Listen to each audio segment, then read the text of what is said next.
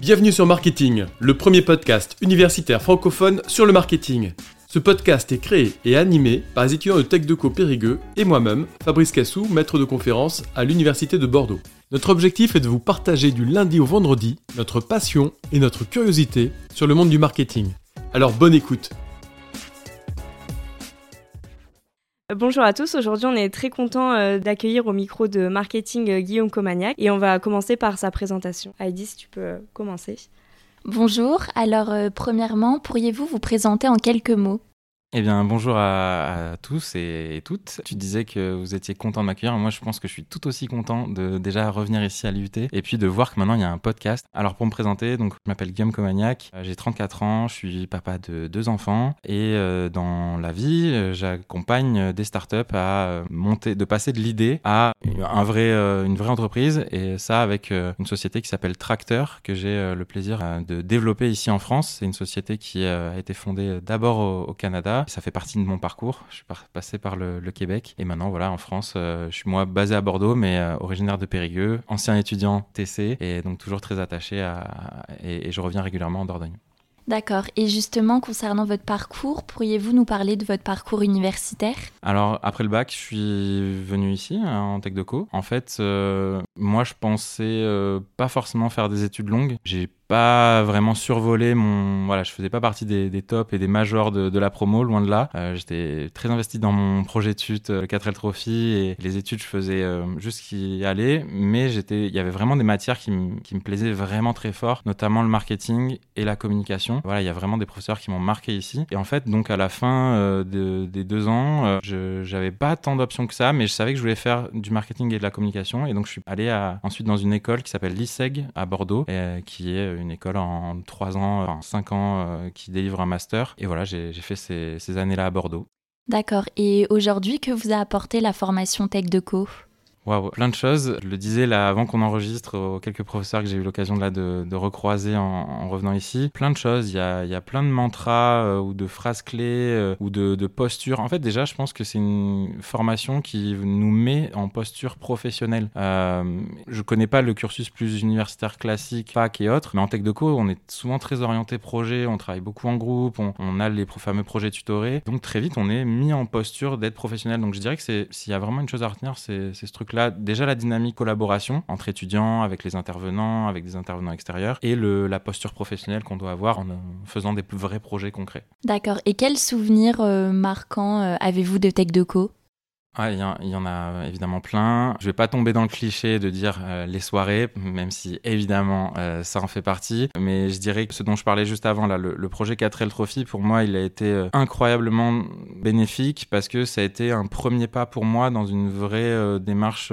entrepreneuriale. Parce que, pour rappel, le 4L Trophy, c'est ben, participer à un, raid humanitaire dans le désert marocain réalisé par des étudiants. Et on a tout à faire de bout en bout de trouver le véhicule, rassembler les fonds nécessaires euh, à l'époque, de souvenir, euh, c'était un budget autour de 15 000 euros à réunir. Et donc, c'était un vrai défi. Euh, je me, souviens, on a fait un nombre incalculable de sorties sur le marché pour vendre des gâteaux, des stylos. On a été voir tout un tas d'entreprises dans tout Périgueux pour demander du sponsoring. Et on s'est pris énormément de portes fermées.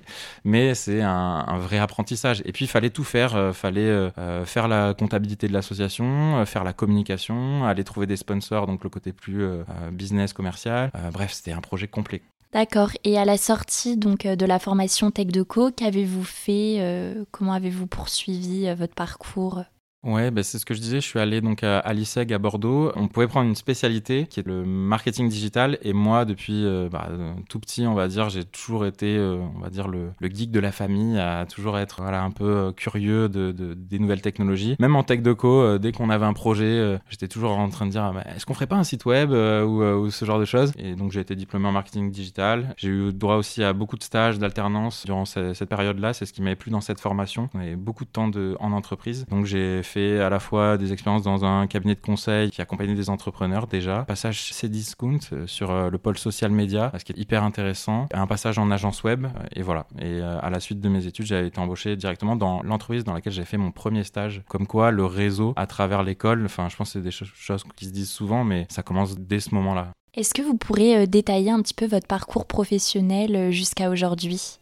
Ouais, bah alors parmi les, les, grands temps forts, donc il y a ce moment où une fois mon master décroché, je décroche ce, ce, premier contrat où, où, je suis dans un cabinet de conseil auprès d'entreprises innovantes. Donc je suis consultant junior slash chargé de com de la boîte. Expérience extrêmement forte pour moi, la découverte de, de tout un milieu plus entrepreneurial en, profondeur. Et les personnes que j'ai rencontrées à ce moment-là sont toujours des mentors pour moi, Alexis et Isabelle Monville, s'il faut les citer. Et ensuite j'ai aussi fait quelques années de freelance parce que j'avais sans arrêt des demandes de euh, Hey Guillaume, est-ce que tu pourrais me faire mon site web? Hey Guillaume, est-ce que tu pourrais euh, m'aider sur mes réseaux sociaux, etc. Donc le statut d'auto-entrepreneur, il est, il est top pour ça.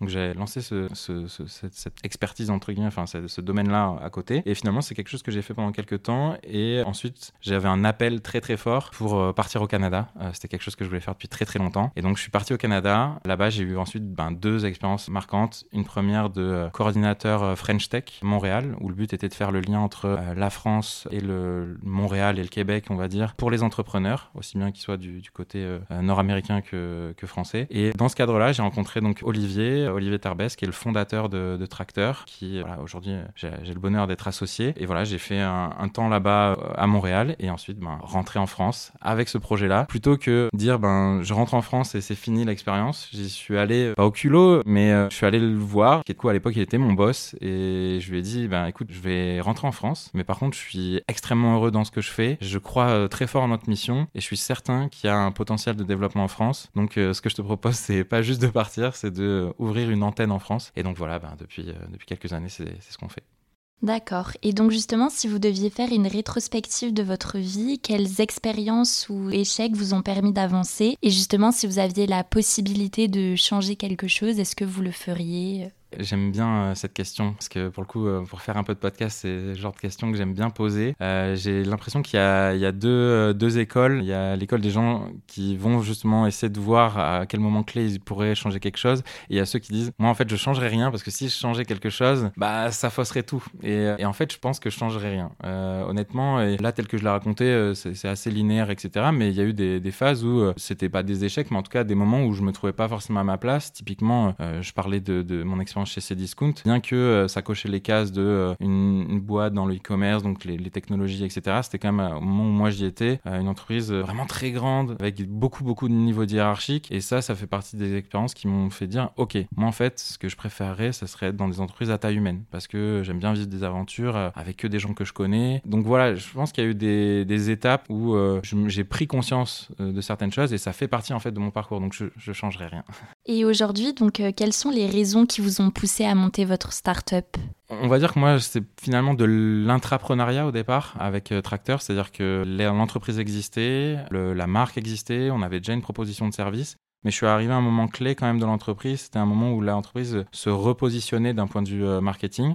Tracteur, ça a pendant longtemps été plutôt une agence web qui travaillait avec euh, plutôt des, clients, euh, grands comptes pour faire des euh, sites web et des expériences interactives numériques. Et en fait, au moment où je suis arrivé, en même temps que Edouard, donc, qui est, aussi associé maintenant, qui, a le poste de CTO, donc de, responsable des, technologies, on a vu qu'il y avait quand même à la fois une opportunité de marché sur les startups, justement, qui sont dans la difficulté de trouver des fondateurs techniques. Souvent, on a voilà, ces entrepreneurs-là, ils, ont une idée, mais ils n'ont pas forcément l'équipe qui va les aider à, développer. Donc il y avait cette opportunité de marché là, et il y avait aussi le fait que à l'interne, l'équipe, elle adorait ça en fait, euh, elle trouvait ça hyper fun de fabriquer des choses, quoi, juste de, bidouiller des trucs, de, passer d'un, de faire de l'essai erreur. C'est quelque chose qui est beaucoup présent quand même dans la culture développeur, euh, euh, maker, etc. Et en fait ça, le fait de se positionner plutôt sur des entreprises innovantes, bah, ça nous offrait cette opportunité là de dire on va inventer, on va participer à des aventures de choses qui n'existent pas encore. Parce que clairement, refaire un énième site vitrine au bout de 7 ans d'entreprise, je pense que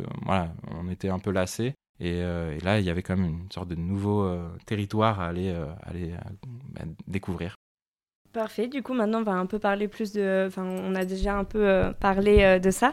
En quoi consiste votre entreprise Tracteur alors euh, nous, on, est un, on se définit comme un studio d'innovation code et no code qui accompagne donc euh, les startups euh, sur tous leurs enjeux numériques, de la vision stratégique produit à la partie développement pur et dur. donc ça passe par plusieurs étapes. Hein. souvent, c'est on rencontre l'équipe projet, il y a une partie un peu audit, analyse de, des besoins, des défis techniques qui doivent être relevés. Ça passe par souvent cette phase de démarrage par plusieurs ateliers avec l'équipe fondatrice. Et ensuite, on passe vraiment dans une phase plus de production, à la fois sur des parties design, maquettage, etc. Et ben, véritablement du développement. Et quand je disais code et no code, c'est que ben, aujourd'hui il y a euh, du développement euh, purement euh, technologique avec des lignes de code telles qu'on peut se l'imaginer. Et depuis quelques années, il y a aussi ben, cette tendance autour du no code et au final, le nom est peut-être mal choisi, mais on parle beaucoup de programmation visuelle, ou en tout cas euh, qui va être euh, euh, plus facilité pour des personnes aussi un peu moins techniques. Et donc, c'est des outils qui vont permettre de réaliser des projets numériques avec moins de barrières à l'entrée, moins besoin de se former pendant des années à apprendre le code. Maintenant, aujourd'hui, il y a des outils qui permettent d'aller très rapidement dans, ce prototypage. Donc en fait, voilà, nous, on a deux types de, clients, à la fois des, des, clients qui ont une expertise métier, qui ont vu un problème et qui euh, veulent le réaliser mais qui n'ont pas forcément l'équipe technique. Et l'autre type de profil qu'on a, c'est euh, des, entrepreneurs qui, eux, ont, travaillé sur une innovation pendant des années, ont par exemple travaillé sur de l'intelligence artificielle, mais là doivent le mettre en marché avec un vrai produit, service qui doit être utilisable. Donc eux vont continuer de travailler sur le, cœur du, réacteur, quoi, là où il y a beaucoup de valeur ajoutée de leur part, donc sur la partie intelligence artificielle. Et nous, on va venir construire ben, toutes les autres briques, on va dire, autour qui vont s'associer euh, pour faire que ce produit-là il, soit utilisable par euh, bah, le plus grand nombre.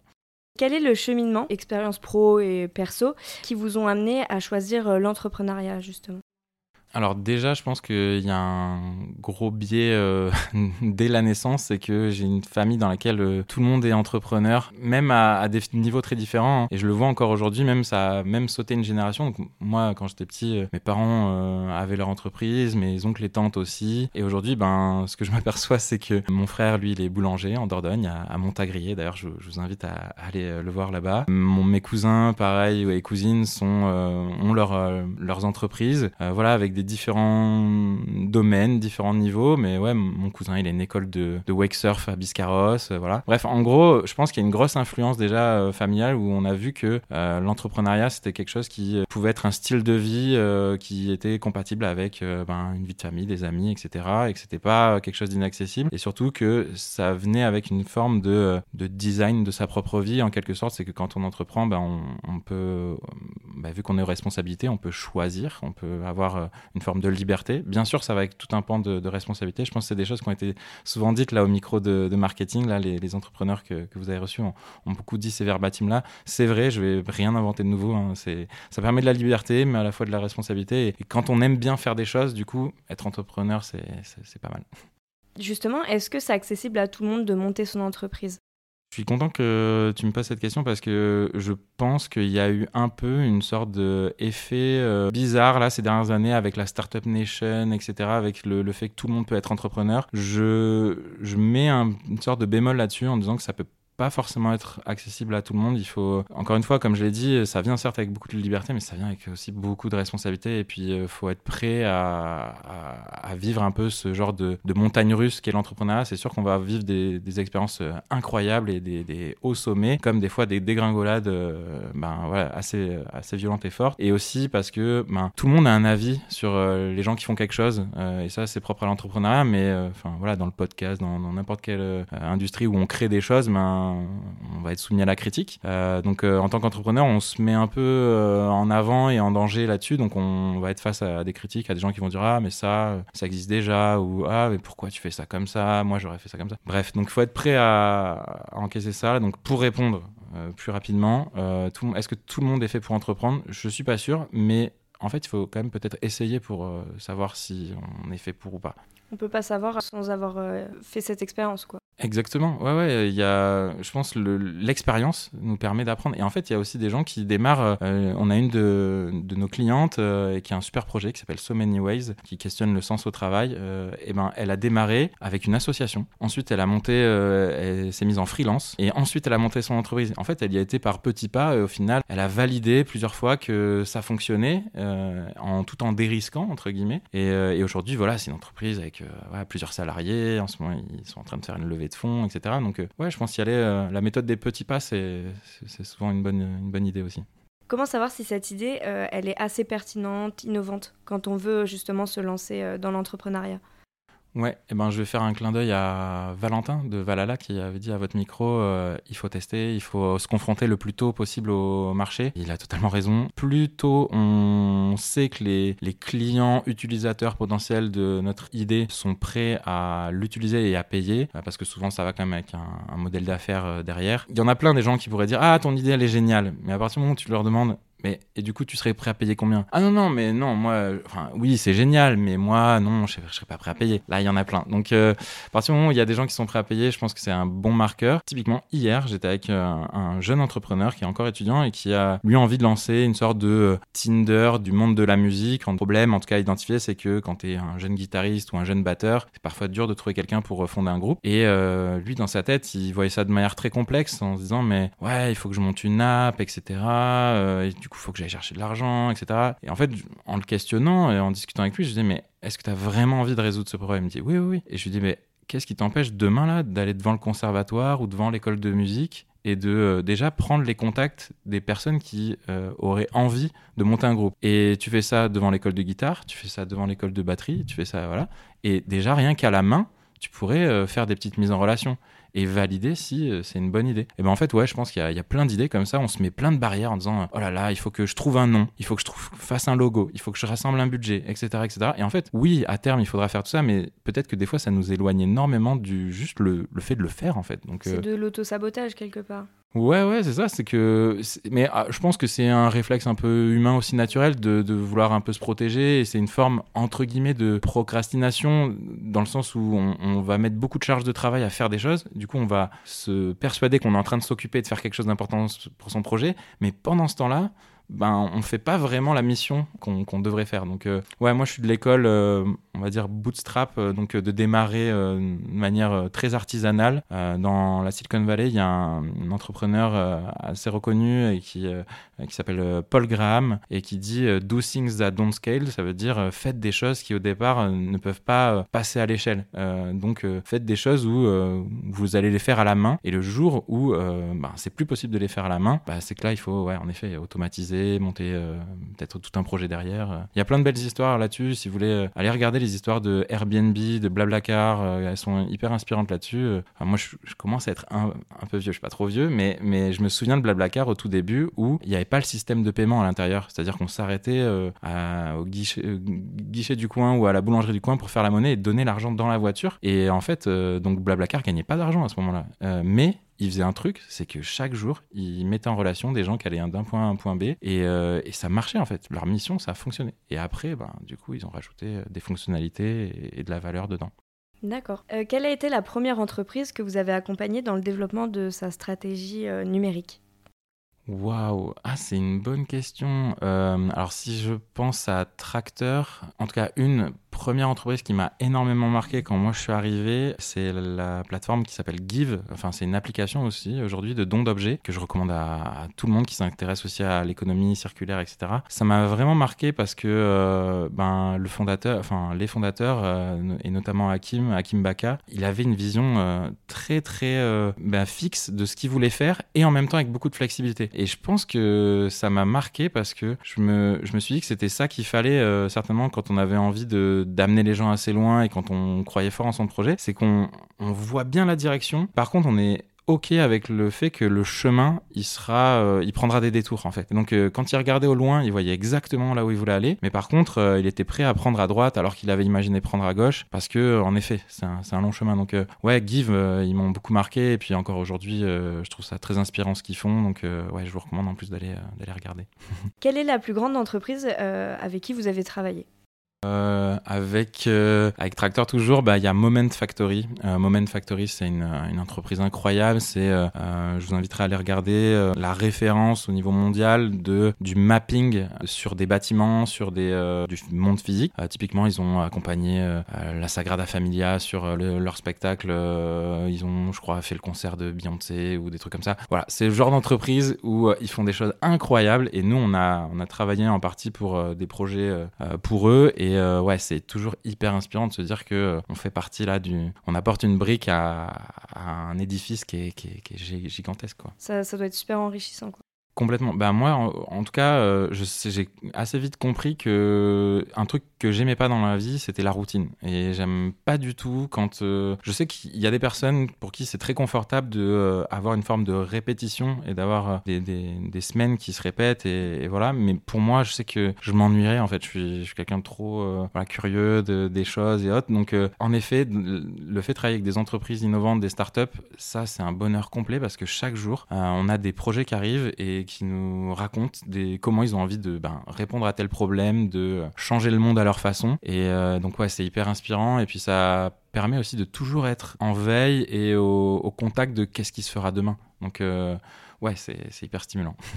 Est-ce que ce sont les entreprises qui vous démarchent en règle générale ou ça vient plutôt de vous? Ouais, très bonne question, euh, parce que du coup on est dans le podcast marketing, donc euh, tout ça, c'est la partie on va dire développement d'affaires, etc., fait partie du marketing. Euh, nous aujourd'hui on a une stratégie qui est beaucoup basée sur la recommandation. On a, je dirais bien, 70-80% de nos clients qui viennent à nous parce que on a été référé par soit des incubateurs, accélérateurs. On travaille beaucoup avec ces structures d'accompagnement là, en fait, qui, sont là pour accompagner les entrepreneurs dans la phase de démarrage. On travaille beaucoup aussi avec bah, des business angels, des gens qui investissent dans des, dans des sociétés en démarrage, et aussi ben, tout simplement avec nos clients euh, existants. Je pense que c'est la plus grande des recommandations, c'est quand on a ses propres clients qui nous parlent de nous en bien et qui nous ramènent d'autres clients. Je pense qu'on est à une ère où on a tendance à vouloir automatiser beaucoup le, le, développement euh, d'affaires avec tout ce qui est euh, growth marketing, le fait d'automatiser avec des campagnes d'email, des messages LinkedIn, etc. Honnêtement, vu qu'on voulait pas mourir bête, on l'a expérimenté un temps, mais en fait, on s'est aperçu que ben, quantité, ça rimait pas forcément toujours avec qualité. Et euh, faire plus, ça veut pas forcément dire faire mieux. Donc euh, nous, on préfère des fois faire moins mais mieux euh, et avoir une approche beaucoup plus personnalisée avec les personnes qu'on va démarcher ou qu'on va accompagner. Et c'est ça. Et puis bâtir des relations, s'investir dans l'écosystème, pas toujours attendre en quelque chose en retour. Moi, je sais que je donne beaucoup de mon temps aussi à voilà en coaching, mentorat auprès d'entrepreneurs qui démarrent. Et parfois, ben tout de suite, on n'aura pas un business qui démarre. C'est le cas de, certains de nos clients euh, que j'avais rencontrés dans un jury. J'étais euh, jury dans un incubateur et on se voit et puis ça accroche bien et puis je leur donne mon avis, hein, humblement. Je, disais pas du tout que j'avais raison, mais je leur donne un petit peu mon, mon regard et tout. Et, et en fait, euh, il se trouve que je crois deux ans après, on a démarré avec eux en tant que client. En fait, euh, et ils nous ont rappelé ben, que dès le début, ils avaient aimé nos échanges et puis que du coup, ils n'avaient jamais oublié ça, que ça les avait aidés. Et en fait, ce genre de mécanique, ben, moi, j'y crois beaucoup en relations humaines, en fait. Vous avez parlé de coaching avec euh, les entreprises. Qu'est-ce qui vous a poussé justement à faire ça? Ben, en fait, je crois beaucoup au fait qu'il faut donner à son tour quand on a reçu. Et honnêtement, euh, moi, je sais qu'encore une fois, je pense que c'est une forme de curiosité. Quand, quand j'étais étudiant, etc., j'allais beaucoup aussi dans ces événements-là, professionnels. Euh, et puis, euh, je questionnais les gens de mon, entourage que je trouvais intéressants, qui m'accordaient des fois du temps. Parfois, ouais, je, demandais à quelqu'un, j'envoyais un mail et la personne me répondait. J'étais trop content. Et ben là, à mon tour, c'est ça, c'est de me dire que de temps en temps, ben, si je peux euh, donner de mon temps et que ça que c'est utile, ben je suis ravi de le faire quoi. Et puis en fait, je pense qu'aujourd'hui encore, j'apprends encore. Aujourd'hui encore, j'ai la même dynamique de demander à des gens qui ont de l'expérience de euh, ah ben là j'en suis à telle phase, euh, j'ai tel questionnement, qu'est-ce que tu peux me conseiller? En tout cas, par quel chemin t'es passé? Ouais ouais, je pense que c'est des boucles en fait d'apprentissage comme ça qui se créent, soi-même donner et puis continuer d'essayer d'apprendre en fait, toujours être curieux, toujours apprendre. Dans quelle mesure votre podcast Open Startup euh, fait partie de votre stratégie de communication, voire de votre prospection? Alors, euh, il est vrai que le podcast, déjà, en numéro un, j'avais très envie de le faire. Donc déjà, je pense que c'est une bonne, euh, une bonne motivation. on, certes, il participe euh, au développement, mais en un, il faut avoir vraiment envie de le faire parce que je pense que, je sais pas si vous avez les stats, mais les dernières que j'avais, c'était qu'il y avait deux tiers des podcasts qui s'arrêtaient au bout de dix épisodes. En fait, le podcast, on voit ça comme quelque chose de très facile à faire, mais derrière juste l'interview, il y a ben, toute la préparation en amont, la recherche des intervenants, l'enregistrement, le, le mixage, montage euh, puis toute la communication derrière. Bref, c'est quand même beaucoup de travail, donc faut avoir du plaisir à le faire. Euh, donc déjà d'un, il y a ça, et en fait, euh, il se trouve que j'avais envie de parler à des entrepreneurs qui avaient des choses à raconter intéressantes, je pense. et en fait, le podcast est un excellent prétexte pour euh, déjà les contacter, euh, parce que euh, leur dire, juste leur dire viens on prend un café, c'est chouette. Il y en a certains qui vont dire oui, mais il se trouve que quand on leur dit est-ce que tu viendrais pas sur mon podcast parler un peu de ton parcours, parfois on peut décrocher certains invités un peu plus remarquables qu'on n'aurait pas eu de manière traditionnelle.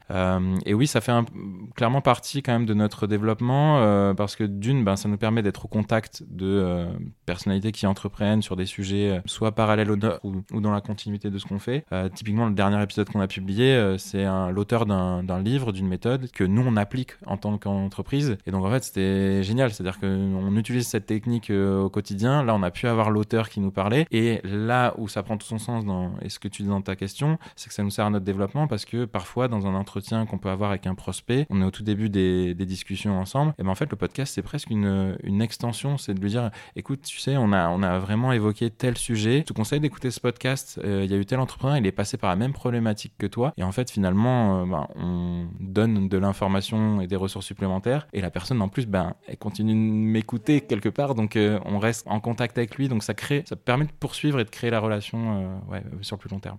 C'est comme un support vers lequel vous dirigez les personnes, quoi. Ouais, c'est ça. C'est, ça permet, c'est ça, de, de poursuivre la, la discussion. Et, euh, et après, c'est toujours hyper chouette de recevoir les, les retours, euh, que ce soit des, des, commentaires ou des messages directs. Euh, parfois, on s'y attend pas. En plus, un, le podcast, ce qu'il faut se dire, c'est que c'est un média, enfin, c'est evergreen, quoi. C'est, c'est, pas tout de suite qu'on a non plus les fruits. C'est des fois, il y a des choses qui vont apparaître, alors que ça fait, je sais pas, deux, trois mois, même un an qu'on l'a publié. Il y a quelqu'un qui va dire, ah, j'ai écouté tel épisode, ah, c'était très chouette voilà, ça c'est génial. Est-ce que vous avez une anecdote à nous raconter sur une demande improbable d'une entreprise? Honnêtement, vu qu'on est en, innovation, etc., on a, oui, on a eu plein de, de projets, parfois fous, parfois trop fous. Il y a des choses, je sais même pas si je peux les dire au micro, euh, mais on a quand même. Ce qui est intéressant, c'est qu'on voit passer des tendances, en tout cas. C'est-à-dire qu'avec les années, euh, on a eu une année, c'était l'année des Airbnb. On a eu du Airbnb des chiens, des chats, on a eu du Airbnb de euh, des musiciens, des Airbnb de je ne sais quoi. Il y avait plein de projets type marketplace qui popaient. Une année où c'était très euh, blockchain, crypto, etc. Mais vraiment beaucoup de projets euh, qui revenaient comme ça. Là, les dernières, la dernière année, enfin l'année en cours 2023, c'était euh, évidemment pas une surprise, mais très intelligence artificielle. Donc on a énormément de projets là-dessus, mais il faut distinguer les projets qui utilisent vraiment l'intelligence artificielle comme un vrai outil pour euh, résoudre des problèmes et les projets qui en font plus une utilisation un peu cosmétique, on va dire, pour aller chercher des fonds et des, financements. Donc en termes d'anecdotes particulières, je veux pas. En plus, bah, dans notre job, on signe, c'est peut-être quelque chose qui est pas euh, connu ou autre, mais on signe des NDA, donc des Non-Disclosure Agreement, donc des accords de non, enfin non divulgation au Québec on dit, mais des accords de confidentialité euh, ici. Donc il y a nombre de projets où dès les premiers contacts, on va signer l'accord. Et en fait, on, a ce droit de réserve de pas en parler à l'extérieur. Donc, euh, ouais, off, euh, off micro, je pourrais vous raconter deux, trois trucs euh, si vous voulez. on a hâte. en tant qu'entrepreneur, quels sont les aspects que vous avez appréciés le plus et ceux que vous appréciez le moins? J'ai pas envie que ça fasse redite. Il y a le côté initiative. Voilà, on a une idée, on peut rapidement, euh, si on le souhaite, la mettre en exécution et, et tester. Il y a ce côté curiosité. Euh, moi, je sais que dans mon job, ben, il y a une grande part de réseautage, de, de découverte, euh, de nouvelles personnes. Et ça, c'est hyper enrichissant en fait au fil des années de, de sans cesse rencontrer des profils, euh, voilà, avec des, des, parcours de vie, des, des, expériences différentes. Je trouve que c'est très nourrissant. Il y a la phrase d'un podcasteur qui, qui trust pas mal le classement, là, Mathieu Stéphanie, qui dit euh, on est la moyenne des personnes qu'on fréquente. Euh, c'est vrai au final. Et donc, plus on va fréquenter de personnes différentes, euh, plus on, va s'enrichir là-dessus. Donc, désolé, j'ai peut-être un peu perdu le fil de la question, mais en tout cas, les, notions d'initiative, de, curiosité, je pense c'est des valeurs assez fortes. Et après, ben, une forme de, d'engagement sur la qualité, voilà, de, de, de, faire bien les choses. Je pense une forme d'intégrité aussi, de, dire quand c'est, on a nos limites, quand on ne sait pas faire, il faut le dire, parce qu'en fait, euh, ça peut très vite avoir des grosses conséquences. Donc, euh, ouais, ouais, euh, être intègre, prendre des initiatives, être curieux. D'accord. Et les, peut-être les aspects que vous appréciez le, moins Ça, il faudrait demander à, ma compagne, à mes, à mes, amis, parce que euh, je pense que là encore, je vais pas euh, inventer quelque chose de, très nouveau, mais le fait que ça demande un engagement qui est assez fort, donc parfois, en fait, euh, la limite, enfin, la balance vie pro, vie perso, elle est pas toujours facile à équilibrer. Il y a des semaines où ben, c'est particulièrement intense et on, on va avoir peut-être même tendance à s'oublier. Moi, je sais que j'essaye là, vraiment, la 2024, là, je vais me remettre bien sur des, à sanctuariser des moments pour moi, euh, des moments rien que pour faire du sport, des moments rien que euh, pour euh, apprendre un nouveau truc. je pense que la gestion de son temps en tant qu'entrepreneur, c'est un des gros gros challenges quand même, la gestion de son temps et de ses priorités en fait, parce que mine de rien, il y a souvent des priorités qui viennent par-dessus les priorités déjà importantes. Donc voilà, bien se poser. un des petits tips que je peux donner, il y a un truc qui date, c'est la matrice d'Eisenhower.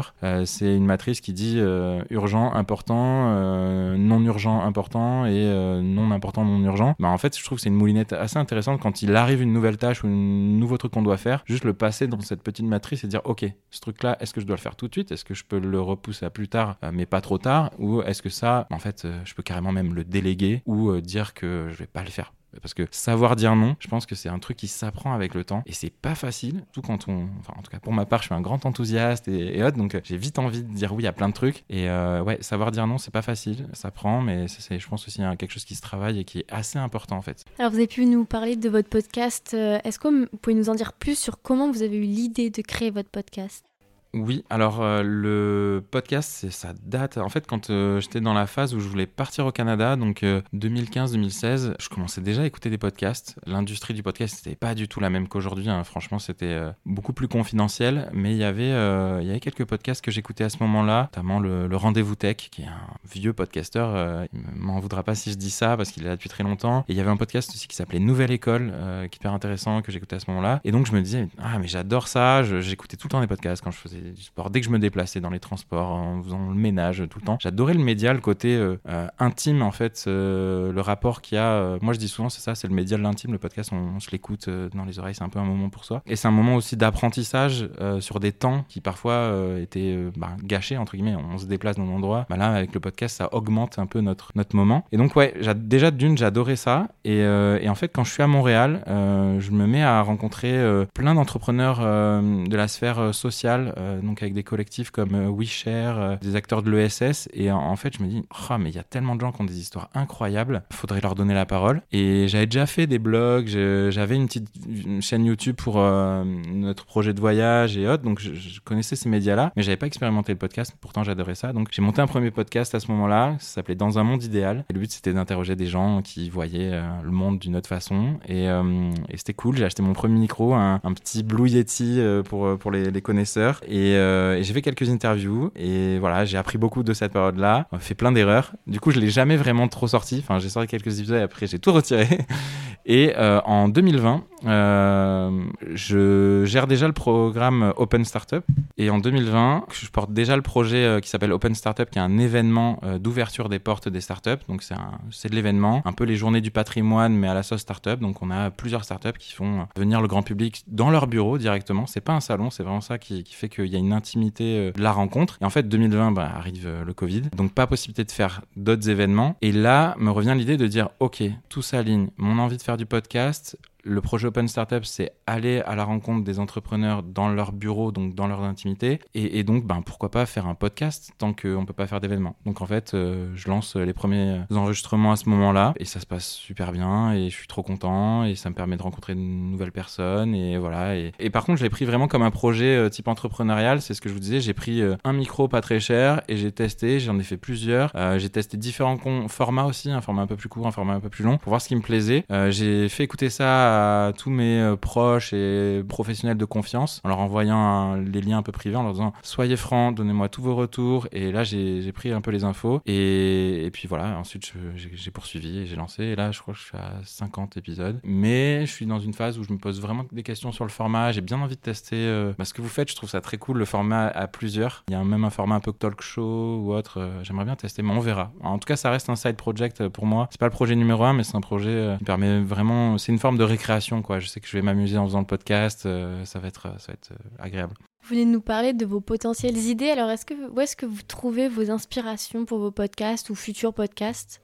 Pour le podcast euh, spécifiquement, rien de forcément très original, mais rien que le fait d'en écouter, il y a toujours ben, des inspirations qui arrivent. Parfois même dans des euh, sphères autres que, des podcasts d'entrepreneuriat ou des podcasts d'interview. Typiquement, je vais faire la pub pour quelques podcasts que, j'apprécie, mais il y a un podcast que j'adore, euh, que je trouve il y a un son incroyable qui s'appelle Les Baladeurs. C'est fait par Les Others, qui est aussi un magazine, et ça raconte des histoires d'aventure. Donc clairement, je vous recommande surtout d'écouter le premier. Vous verrez, c'est une histoire incroyable. Et il y a un super sound design, quoi. Vraiment, on est dedans, quoi. Ça raconte euh, des histoires de forêt, de, de, loups, etc. Et tout. Enfin, bref, dit comme ça, ça fait paraître un peu perché. Mais vraiment, si vous voulez un podcast un peu pour vous ressourcer le soir, vous avez du mal à vous endormir, écoutez ça, c'est vraiment euh, top. Et bah, en fait, typiquement, dans ce genre de podcast, ce que je trouve génial, c'est justement le côté très inside avec le son. Et, et donc, ben, pourquoi pas ça le ramener sur, je sais pas moi, une sorte de vlog podcast, quoi, où on aurait vraiment les coulisses avec du bruit, du son mais bien maîtrisé, parce que c'est juste pour entendre euh, des klaxons, etc., personne ne va écouter. Mais voilà, le côté un peu intime, euh, voilà. Ou euh, quand je vais courir, j'écoute aussi un podcast qui, s'appelle Dans la tête d'un coureur. Et eux, ils ont plein de formats. Ils ont notamment un format où, euh, typiquement là, dans les derniers, il y a Stéphane Diagana qui vient euh, et qui, euh, qui, qui, vient un petit peu apporter ses conseils d'expérimenter, de, sage à des coureurs plutôt néophytes ou qui font face à des, à des, des, barrières, etc. Et je trouve ça trop fun. Et je me dis, tiens, avoir un format un peu comme ça aussi dans mathématiques entrepreneuriales, c'est-à-dire accueillir peut-être un, un, une jeune entrepreneur en démarrage avec à côté quelqu'un qui a eu beaucoup expérience qui viendrait un petit peu aussi donner ses, lumières, mais de manière très bienveillante. Typiquement, ça, c'est une idée. Bon, je l'ai absolument pas fait d'ailleurs. Prenez cette idée si, vous voulez le faire, mais euh, voilà. en tout cas, je pense c'est aller écouter. Encore une fois, hein, j'ai peut-être dit le mot curieux plein de fois dans cette interview, mais je pense c'est un des trucs hein, qui permet d'avoir des idées. Et puis, faut pas se leurrer, il n'y a pas. Euh, c'est rare les idées euh, complètement uniques qui naissent. Souvent, quand on a une idée, faut se dire qu'il y a plusieurs personnes qui ont la même à peu près dans, dans le monde. Ce qui va faire la différence, après, ça va être l'exécution, ça va être la mise en œuvre. La même idée bah, peut être faite différemment en fonction ben, de, vos, de, vos, valeurs, de votre culture, de votre équipe, de votre sensibilité, etc. Donc, euh, même quand je vois une idée d'un truc qui existe déjà, je me censure pas pour autant parce que je me dis, ah tiens, comment de cette idée-là, je pourrais peut-être en faire, euh, moi, quelque chose un peu avec ma, ma patte, ma personnalité. Oui, puis avoir l'idée, il faut la réaliser après. Vous nous avez parlé du travail que c'est avant et après. Et vous, du coup, comment vous préparez vos podcasts? Vous avez un guide d'entretien ou vous le faites de façon spontanée?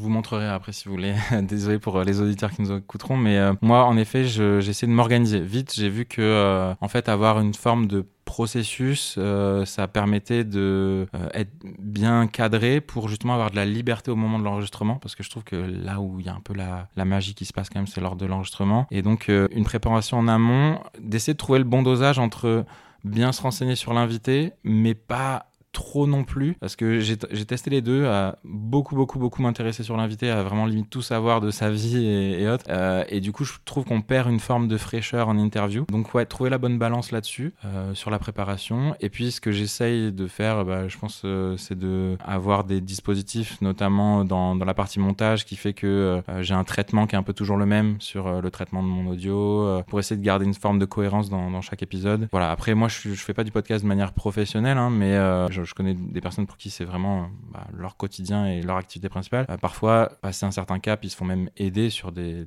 aspects très spécifiques euh, en termes de montage ou alors euh, même en termes de communication après, pour toute la partie parfois chronophage qui existe. Mais moi, souvent, ça reste assez classique et puis une publication après sur les plateformes, sur mes réseaux.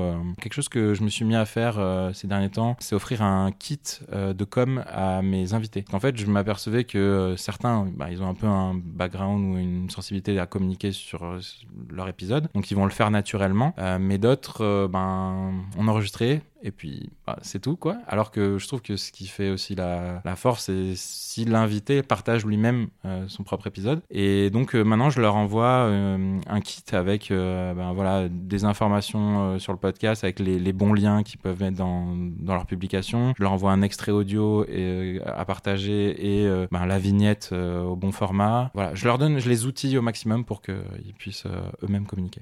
Et pour les nouvelles personnes qui se lancent dans un podcast ou nous, les jeunes, comme notre projet marketing, est-ce que vous auriez un conseil pour augmenter les audiences? Je sais pas si je serais bon sur le conseil pour augmenter les audiences. Quelques amis là du, monde du podcast m'ont fait part qu'il y, a quelques actions qui peuvent avoir un effet très significatif sur les audiences. Je pense notamment à ma, copine Sarah d'un podcast qui s'appelle Parentalité et Adolescence. Elle, elle a fait un choix à un moment donné de faire appel à une agence de relations presse et de d'aller toucher des journalistes et que son podcast soit à un moment donné cité. Et je sais que euh, la première, enfin première fois, la première action de retombée presse qu'elle a eue, c'était euh, dans Le Monde. Et donc tout de suite, il y a eu un, effet incroyable sur, euh, sur la partie audience. Donc ouais, il y a le côté agence RP. Et après, ben, moi, j'ai du mal avec ce côté audience parce qu'en effet, vu que j'en fais un, comme je disais, c'est un projet à côté, j'ai aucun problème à ce qu'il y ait un épisode qui euh, fasse que quelques écoutes et un qui fasse des milliers d'écoutes. Parfois, en plus, ça veut rien dire. C'est-à-dire sur des épisodes où j'ai que quelques écoutes, enfin, quelques, euh, voilà, moins d'écoutes, je vais avoir beaucoup de messages euh, privés, etc. De gens qui vont me dire ah ça c'était trop utile, ça j'ai adoré cet épisode et tout. Et d'autres où il va être beaucoup plus partagé, beaucoup plus écouté. Et finalement, je vais pas trop avoir de suivi derrière. Donc euh, Franchement, je sais pas. Et puis, même, je saurais pas s'il faut faire le podcast pour avoir de l'audience. C'est un peu comme entreprendre pour avoir de l'argent. Je pense pas que ce soit un vrai bon moteur. Faut d'abord le faire parce qu'on a envie de le faire. Et si déjà vous, à titre perso, vous êtes content, euh, c'est déjà euh, pas mal gagné. Justement, de manière plus générale, est-ce que vous pourriez nous donner trois conseils pour réussir un podcast? Waouh, la responsabilité. Euh, trois conseils. Hmm. En premier lieu, avoir vraiment envie de le faire. en deuxième lieu, ce que je disais, trouver la bonne balance euh, sur l'organisation, sur euh, la recherche, etc. C'est dur, hein, franchement, c'est pas facile. J'avoue que je le fais de manière tellement assez naturelle que je me suis jamais, j'ai jamais eu cette vraie prise de recul sur les conseils. Ça peut être un conseil d'être naturel. Très, bien, euh, tu as tout à fait raison. Je pense que parfois, on a tendance à vouloir euh, mettre un peu le masque du podcasteur ou, euh, ou, du créateur de contenu. Mais on le voit bien, hein, les créateurs de contenu qui, euh, que ce soit peu importe les plateformes, mais, enfin, je pense notamment à YouTube ou autre. Certes, parfois, ils grossissent un tout petit peu le trait, mais quand même, globalement, ils sont ce qu'ils sont. Parce qu'en fait, on peut pas tricher sur la longueur. Donc, être soi-même, c'est un excellent conseil. Merci, merci de m'y avoir fait penser. du coup, Guillaume, on a, on a la chance de, de savoir que tu as déjà écouté des épisodes du podcast. Et justement, spontanément, qu'est-ce que tu te tu pourrais nous dire Qu'est-ce qu'on pourrait améliorer? Hum, Je dirais que parfois, vu que vous êtes plusieurs dans le groupe, c'est difficile de se rappeler de qui est qui ou de la voix. Donc, euh, de temps en temps, euh, peut-être un rappel en disant qu'une telle personne avait déjà été sur telle interview, tel podcast, ça pourrait se dire ah oui, ah oui, je me rappelle. Ou peut-être, je sais que vous avez différents formats, euh, ben, qu'il y ait une équipe qui soit toujours la même, par exemple sur les actus, et toujours la même sur les interviews, ce qui permet de peut-être quand on fait son choix, on dit ah ok là j'écoute les actus, je sais que c'est telle personne, telle personne, donc on, on les a bien et les interviews, on sait que c'est un autre format. En tout cas, voilà, euh, moi, j'ai pas des conseils à vous donner.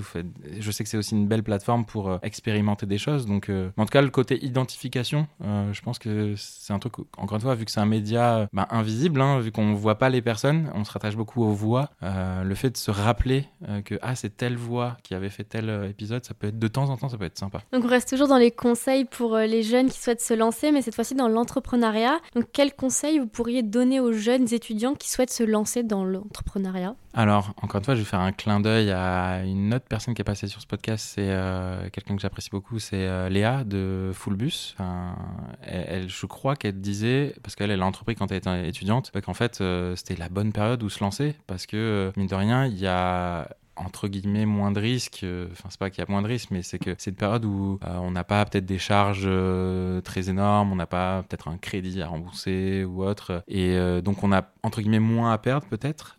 et puis peut-être qu'on pardonne un peu plus euh, justement d'avoir tenté quand on est au début. Donc euh, un conseil, euh, ça serait tout simplement ben, lancez-vous en fait. C'est, on le disait un peu plus tôt dans le podcast, parfois on se met un peu des barrières en disant ouais, je sais pas si c'est fait pour moi, ouais mais j'ai pas assez d'argent, etc. Ben, en fait tout ça c'est un peu des excuses. on, peut, on peut se lancer, tester. Je pense que c'est, quelque chose qui tient beaucoup à cœur à, Fabrice Cassou de test and learn. Mais c'est vrai en fait, c'est ça. C'est, on teste, on voit, ça fonctionne, ça fonctionne pas, et puis c'est pas grave en fait, hein, ça, passe très vite. Hein. Puis c'est un bon moyen hein, d'apprendre des choses en fait. Moi je me souviens quand été étudiant dans mon parcours, on a eu la chance de participer à un challenge, on a fini par gagner 2000 euh, euros. On était une petite équipe, donc on a euh, lancé le projet, on a fait appel à un développeur, etc. On était étudiant en communication, donc on connaissait rien de ce monde-là. On a eu des rendez-vous avec l'INPI, on savait même pas ce que c'était euh, avant. du coup, on a appris plein de choses sur la propriété intellectuelle. Voilà, on a rencontré plein de gens gens. Et donc, en fait, l'entrepreneuriat, c'est aussi une autre manière de se former, en quelque sorte. Quand on est jeune et qu'on a besoin d'acquérir des compétences, ça peut être pas mal. Donc, qu'est-ce qui vous inspire le plus au quotidien? Oh, euh, j'ai envie de alors j'ai envie de répondre d'une façon euh, très niaiseuse comme dirait un Québécois où j'ai envie de dire mes enfants. C'est quelque chose d'assez récent dans ma vie, mais euh, je pense que ça m'inspire beaucoup. Ça me fait encore prendre plus de recul sur le, le, monde de demain, sur ce qui a vraiment du sens pour moi dans la vie, etc. Quoi, c'est un peu terre à terre. je dirais c'est ça. Après, d'un point de vue plus entreprise, etc. C'est un peu lié. C'est les gens qui se lèvent le matin et qui disent ben moi j'ai envie de changer les choses en fait. Je, je, veux, je veux plus de ce monde-là, etc. Toutes les générations ont connu ça, mais là on le voit bien. Euh, on a un carrefour de assez important, je pense, de, l'humanité entre guillemets quoi. On a on a tous et toutes un rôle important collectivement à jouer. Donc euh, ouais, je suis très sensible à tout, tous ces aspects-là, très à, l'écoute, et tout en essayant de garder, garder du positif en fait dans tout ça, parce qu'on pourrait vite euh, tomber dans une forme de morosité en se disant euh, le monde de demain ça va pas être super. Je pense que ouais, il faut quand même qu'on garde euh, cette forme d'enthousiasme. Il y a quelqu'un un jour qui m'a dit, ça m'a marqué, que l'entrepreneuriat c'était un enthousiaste au volant, mais avec un pessimiste dans le coffre. Et j'ai bien aimé ce truc-là de dire ben faut être au, volant et avancer voilà avec enthousiasme mais en gardant aussi un œil sur euh, ben réaliste pragmatique sur euh, les, limitations les contraintes euh, les choses qui vont pas forcément dans notre sens. Donc ouais. Et enfin pour finir est-ce que vous auriez des ressources à nous conseiller que ce soit des livres un podcast un film sur, euh, si on reste dans la sphère euh, très marketing, dans les, euh, dans les films récents, enfin les, films. Là, récemment, j'ai regardé une série sur le parcours de Uber qui s'appelle Super Pump et qui montre la toxicité de cette startup et le masculinisme interne, etc. Et toutes les, en fait, quand une startup accélère très très très vite, ben il y a parfois des mécanismes qui peuvent se mettre en marche et qui peuvent faire des gros dégâts. Et ça donne une lumière sur cette startup qui était euh, qui m'était un, Enfin, je savais de loin, mais voilà, je, ne savais pas autant, même si ça, ça reste quand même fictionné. Mais après, non, dans les, euh, dans les livres, euh, il y en a plein. Alors là, le, dernier, c'est la méthode Discovery Discipline dont je parlais, qui est une méthode assez pragmatique pour réaliser des produits numériques. Donc, je fais un peu la pub sur mon podcast, mais c'est le dernier épisode. Sinon, parmi les livres un peu plus euh, faciles à lire qui m'avaient bien marqué, il y a la bio du fondateur de Nike, qui s'appelle Shoe Dog, je crois. Je, ne sais pas si en français c'est le même titre, mais j'avais adoré le côté, ben, les dessous de cette entreprise, de comment elle a démarré et les premières fois qu'ils ont signé Michael Jordan ou ce genre de trucs. Je me souviens très bien de certains passages et voilà, c'est un des livres que je devrais euh, relire. Très bien, bien, on va arriver à la fin de cette interview. Merci énormément. Eh ben, c'était un vrai plaisir, j'ai passé un bon moment. C'était super enrichissant, c'est trop inspirant, j'ai adoré trop content d'avoir été là aussi. Et ça nous donne tous envie de tenter de nouvelles choses. Donc euh, je pense que en tant qu'étudiant, on a besoin d'entendre ça. Donc euh, merci beaucoup. Merci à vous. Merci à tous d'avoir suivi cet épisode. Vous pouvez nous aider dans notre démarche en vous abonnant à notre podcast et en laissant un commentaire. Merci pour votre soutien et votre écoute et à très bientôt sur Marketing, le podcast universitaire pour tous les cueils du marketing.